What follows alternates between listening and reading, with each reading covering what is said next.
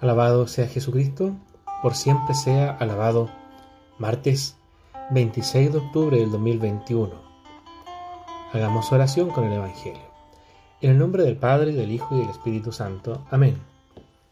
Evangelio de nuestro Señor Jesucristo según San Lucas.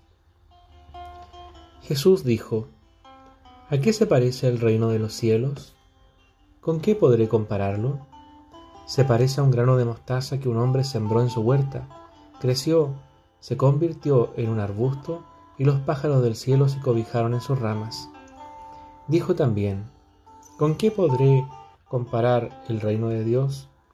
Se parece un poco de levadura de una mujer que mezcló con gran cantidad de harina hasta que fermentó toda la masa. Palabra del Señor. Gloria a ti, Señor Jesús. Poquitos versículos en este día pero lleno de significado. Es Jesús quien está comparando el reino de Dios, está tratando de explicarlo.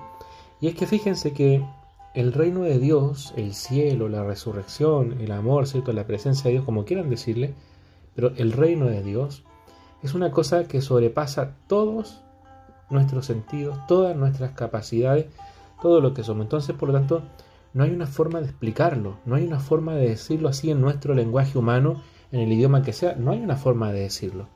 Por lo tanto, Jesús va a buscar formas de explicar algo que es inexplicable.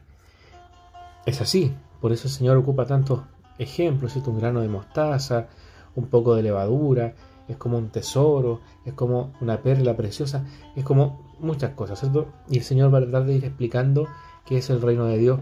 Siempre va a quedar corto, siempre va a quedar limitado, porque el reino de Dios lo entenderemos o por lo menos lo conoceremos, ¿cierto? Cuando partamos de este mundo.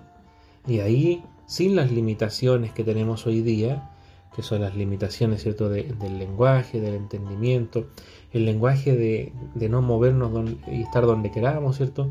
El lenguaje de, de perdón, las limitaciones de, de no poder hacer todas las cosas que queremos.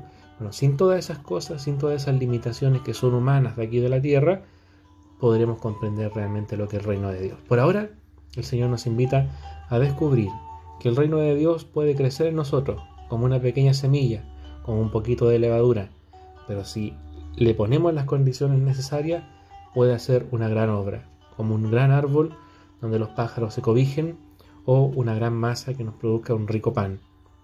El reino de Dios tiene que crecer también en nuestro corazón, aunque hoy día no lo comprendamos del todo. Padre nuestro que estás en el cielo, santificado sea tu nombre. Venga a nosotros tu reino, hágase tu voluntad en la tierra como en el cielo.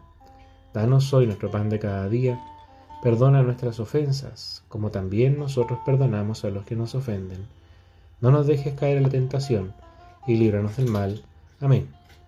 Que Dios los bendiga, Padre, Hijo y Espíritu Santo. Amén. Que tengan un muy buen día Recen por mí, por favor. Yo rezo por ustedes. Chao, chao.